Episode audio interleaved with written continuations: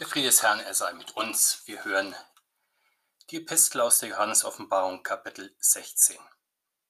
Und ich hörte eine große Stimme aus dem Tempel, die sprach zu den sieben Engeln: Geht hin und gießt aus die sieben Schalen des Zornes Gottes auf die Erde.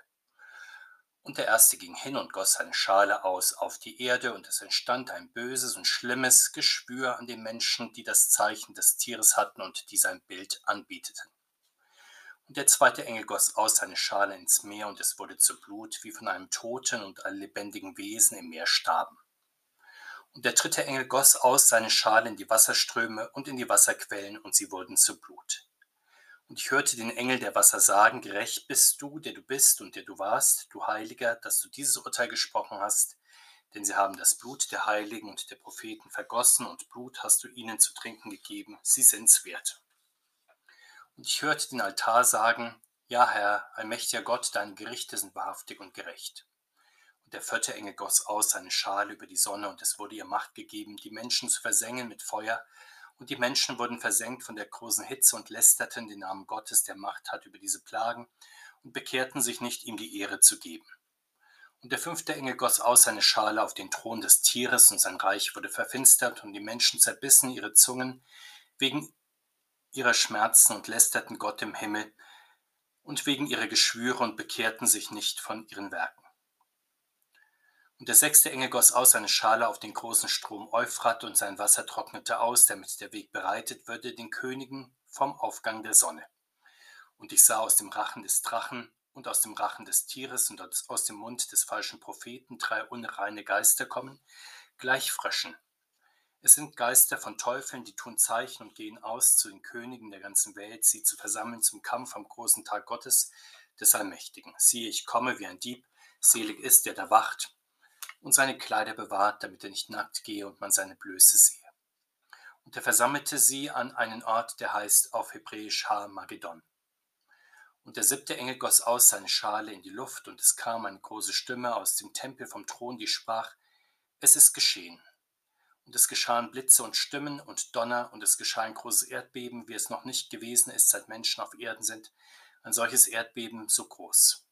Und aus der großen Stadt wurden drei Teile, und die Städte der Heiden stürzten ein.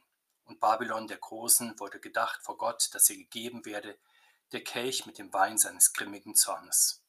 Und alle Inseln verschwanden und die Berge wurden nicht mehr gefunden. Und ein großer Hagel, wie Zentnergewichte fiel vom Himmel auf die Menschen, und die Menschen lästerten Gott wegen der Plage des Hages, denn diese Plage ist sehr groß. Der Herr segne diese Worte an uns. Amen. Sehen wir in einer Übersicht auf die Ausgießung der sieben Schalen des Zornes Gottes über die Erde. Wir hatten uns bereits deutlich gemacht, dass sie zu den Gerichtsreihen gehören, durch die Gott gleichsam noch auf die letzten Meter der Weltzeit zur Umkehr ruft. Die sieben letzten Plagen der Endzeit sind erstens böses Geschwür an den Anbetern der Weltmacht, zweitens das Meer wird zu Blut, sodass die Lebewesen des Meeres sterben, drittens die Flüsse und Quellen werden zu Blut, viertens die Sonne versenkt mit Feuer, die, die Gott lästern, fünftens das Weltreich wird verfinstert und mit Geschwüren belegt. Es hat große Schmerzen. Sechstens Austrocknung des Euphrat und Ausgang der drei bösen Geister von Drache, Tier und falschen Propheten. Siebtens Blitze, Donner, Erdbeben, Einsturz von Städten, Zorneswein für Babel, Versinken von Inseln und Bergen und schließlich Hagel. Beim Lesen dieser Gerichtsreihen wird deutlich, dass sich die Gerichte in ihrer Heftigkeit zunehmend steigern. Sie dienen der Scheidung von Reich Gottes und Reich des Widersachers, zwischen Kirche und Welt, zwischen Gottesdienern und Götzendienern. Sehen wir auf die Ausgießung der ersten Zornesschale, wieder gibt eine große Stimme das Fanal zur Gerichtsreihe. Es liegt nahe, dass das die Stimme Gottes im himmlischen Tempel ist. Die erste Schale wird über den Landmassen ausgegossen, dadurch entsteht ein böses Geschwür bei den Menschen, die das Zeichen des Tieres tragen. Historisches Vorbild hierfür ist die sechste ägyptische Plage, die Geschwüre über die Ägypter gebracht hat. Das Gottesgericht in der Endzeit geht präziser und geistlicher vor. Es ereilt nicht ganze Völker oder Kontinente unterschiedslos, sondern gezielt nur diejenigen, die den Widersacher und die Weltmacht angebetet haben. Das kann so verstanden werden, dass die weltlichen und materiellen Götter die Ideale und Ehrentitel der Welt unter dem Zorn Gottes verderben. Aus strahlenden Idolen, die anderen imponieren, werden Geschwüre, die die Menschen plagen. Die geistliche Krankheit des Unglaubens breitet sich aus und wird zu einer ansteckenden körperlichen Krankheit. Wir mögen für unsere Zeit an die sogenannten Wohlstands- oder Zivilisationskrankheiten denken, wie Diabetes, Herz-Kreislauf-Erkrankungen, Depressionen, Suchterkrankungen, manche Krebsarten und anderes mehr. Aber wir mögen auch denken an die hochinfektiösen Viren, die durch Massentierhaltung vermehrt von Nutztieren auf den Menschen überspringen können. Der zweite und dritte Engel gießt die Zornesschale ins Meer bzw. in die Flüssen und in die Quellen. Dort verwandeln sie klares Wasser in Blut, sodass die dortigen Lebewesen sterben und die Menschen kein sauberes Trinkwasser mehr haben. Historisches Vorbild hierfür ist die erste ägyptische Plage. Wir mögen für unsere Zeit an die Verunreinigung des Wassers in vielen Teilen der Erde denken, sowie an den Mangel an wirklich sauberem Trinkwasser. Dies allerdings nicht nur in den ärmeren Ländern der Erde, sondern auch in den Industrieländern, deren Wasser trotz aufwendiger Klärwerke dennoch durch zahlreiche Spurenelemente verunreinigt ist, etwa durch Hormone, bedingt durch Arzneimittel oder durch mikroskopische Plastikteilchen und anderes mehr, sodass auch aufgrund der Wasserverschmutzung zu Wasser und zu Land eine Fülle an Tierarten aussterben. Um das in manchen Regionen knapper werdende Trinkwasser für immer mehr Menschen brechen zudem immer mehr handfeste Konflikte aus. Manch einer sieht Großkriege kommen, ausgelöst durch den Kampf um Trinkwasser. Auch das färbt die Quellen dieser Erde blutig rot. Unser Bibelwort weist uns auf einen noch tieferen Zusammenhang hin. Die Anhänger des Weltreichs haben das Blut der Propheten und der Heiligen vergossen. Gottes gerechtes Gericht besteht darin, dass sie als Folge ihrer Taten nun blutiges Wasser trinken müssen, mit der Folge, dass sie daran sterben, so wie die Wassertiere am verunreinigten Wasser. Der Gerichtsengel und die Seelen am himmlischen Altar loben Gott für dieses gerechte Gericht Gottes. Teils richtet Gott, indem manche Dinge sich sozusagen selbst rächen, teils aber, wie im Fall der Tötung der Propheten und der Heiligen, weist er ein gerechtes Gericht auch zu, weil er besondere Fürsorge für seine Boten trägt.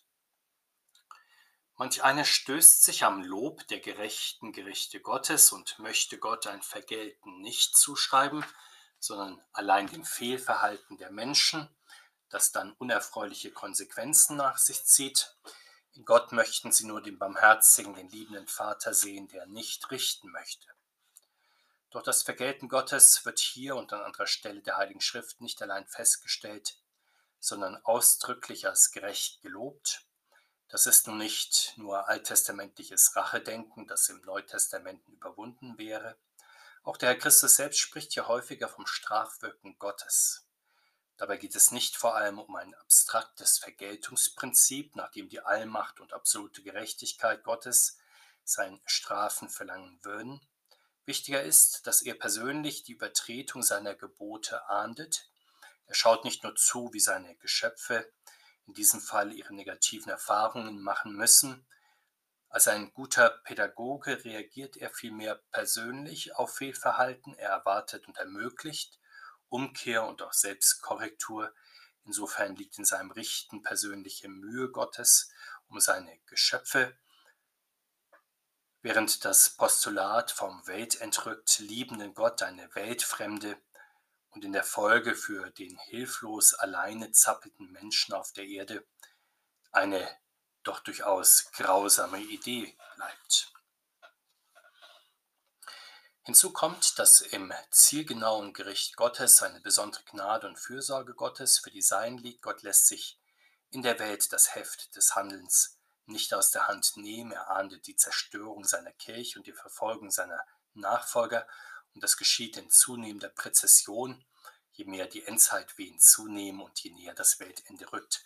Auch das ist sehr tröstlich. Der vierte Engel entflammt mit seiner Zorneschale gleichsam die Sonne zu außerordentlicher, versengender Feuershitze. Diese Hitze nun steigt den Menschen so zu Kopf, dass sie Gottes Namen lästern. Streng genommen kann Gott an sich nicht gelästert werden, So viel Macht hat der Mensch nicht, auch wenn er sich das vielleicht einbildet, aber er kann den Namen Gottes mit Schimpf und Schande überziehen oder ihn leugnen. Unser Bibelwort macht deutlich, dass in diesem Fall genau das Gegenteil von dem geschieht, was Gott durch seine Gerichte beabsichtigt. Sein Anstoß, sich zu bekehren und ihm durch Anrufung seines Namens die Ehre zu geben, wird dann nicht genutzt, vielmehr verschlimmert der Mensch durch Klagen über seine missliche Situation und über Gottes Gerichte die eigene Situation. Wir mögen bei diesem Gericht in unserer Zeit an die viel beschriebenen und viel beklagten Hitzeereignisse denken. Wie viel wird über die Erderwärmung geredet, die Gletscher schmelzen und Ozeane steigen lässt, die für eine Zunahme der Dürren sowie der Hitzetoten sorgt. Besonders auffällig ist in unserer Zeit, dass die Sensibilität für extreme Wetterphänomene außerordentlich zugenommen hat, gerade auch in den Medien. Selbst in gemäßigten Breiten wird auf längere Wärmephasen im Sommer bisweilen geradezu hysterisch reagiert, selbst wenn die Ereignisse genau besehen so extrem gar nicht sind. Aber auch dort, wo die Ausschläge bemerkenswert sind, werden sie mit Gottes Gerichten gewöhnlich nicht in Verbindung gebracht, in der dominierenden Erzählung werden die Wetterkapriolen den CO2-Emissionen des Menschen zugeschrieben, der gleichzeitig zu einer Änderung seines Wirtschafts- und Lebensstils aufgerufen wird, um das ökologische Gleichgewicht wiederherzustellen. Nicht anders als in den wissenschaftlichen Modellen, die vom gleichsam naturgesetzlichen Klimazyklen ausgehen, in denen auf Kältezyklen Wärmezyklen folgen, unterbleibt auch hier dann die Besinnung auf Gott und die Anrufung Gottes. In beiden Fällen führen also extreme Ereignisse der Natur nicht zur Besinnung auf Gott, von dem sie doch gezielt herkommen nach dem Zeugnis der Schrift. Und das ist im Verständnis der Heiligen Schrift dann Unglaube und durchaus auch Lästerung des heilbringenden Namens Gottes. Die fünfte Plage trifft das Weltreich selbst, sowie schließlich die zehn ägyptischen Plagen mehr und mehr den Pharao und sein Königreich trafen, nicht allein die Bevölkerung. Die fünfte Plage der letzten Zeit besteht offenbar in Finsternis und großen Schmerzen, und doch bekehren sich die Weltmenschen nicht. Obwohl sie sich vor Schmerzen die Zunge zerbeißen, finden sie immer noch Gelegenheit, Gott zu lästern, statt die Gelegenheit zur Umkehr zu ergreifen. Wir mögen bei dieser Plage für unsere Zeit an die Weltstädte und Weltmächte denken, die sich selbst bei Tag und Nacht in strahlendem Licht sehen, dank Dauerbeleuchtung, Aufklärung, technischem und medizinischem Fortschritt, militärischer Macht, materiellem Reichtum und anderem mehr. Aber je heller das Licht der Vernunft strahlt, umso mehr verfinstern die Sinne. Denken wir etwa an den Tugendterror der politischen, der kulturellen, der moralischen Korrektheit, die in unserer Zeit besonders die Meinungsführer ergreifen, sodass sie sich und anderen Denk- und Sprachverbote auferlegen, weil man das heute nicht mehr so sagt. Da wird also das Denken durch Tabus ersetzt. Diese Verfinsterung des Verstandes im Namen der Aufklärung führt dann dazu, dass Menschen sich regelrecht auf die Zunge beißen und den Mund verbieten lassen. In diesem Fall bekommt die Zivilisation Risse, ja, sie trägt den krankhaften Keim ihrer Selbstauflösung in sich. Zur Selbst- und Fremdzensur gehört auch, dass man nicht zur heilsamen Anrufung des Namens Gottes kommt oder gar Gott und die Gottesverehrung insgesamt als Teil des Problems und nicht als die Lösung versteht. Für die Meinungsführer, die das gesamte toxische Erbe des weißen Mannes im Westen abwickeln wollen, vom Patriarchat bis zum Kolonialismus und zur Naturzerstörung, werden Gottesglaube und Kirche oft genug ja als Inbegriff für genau dieses alte Denken verstanden und sehr vehement abgelehnt.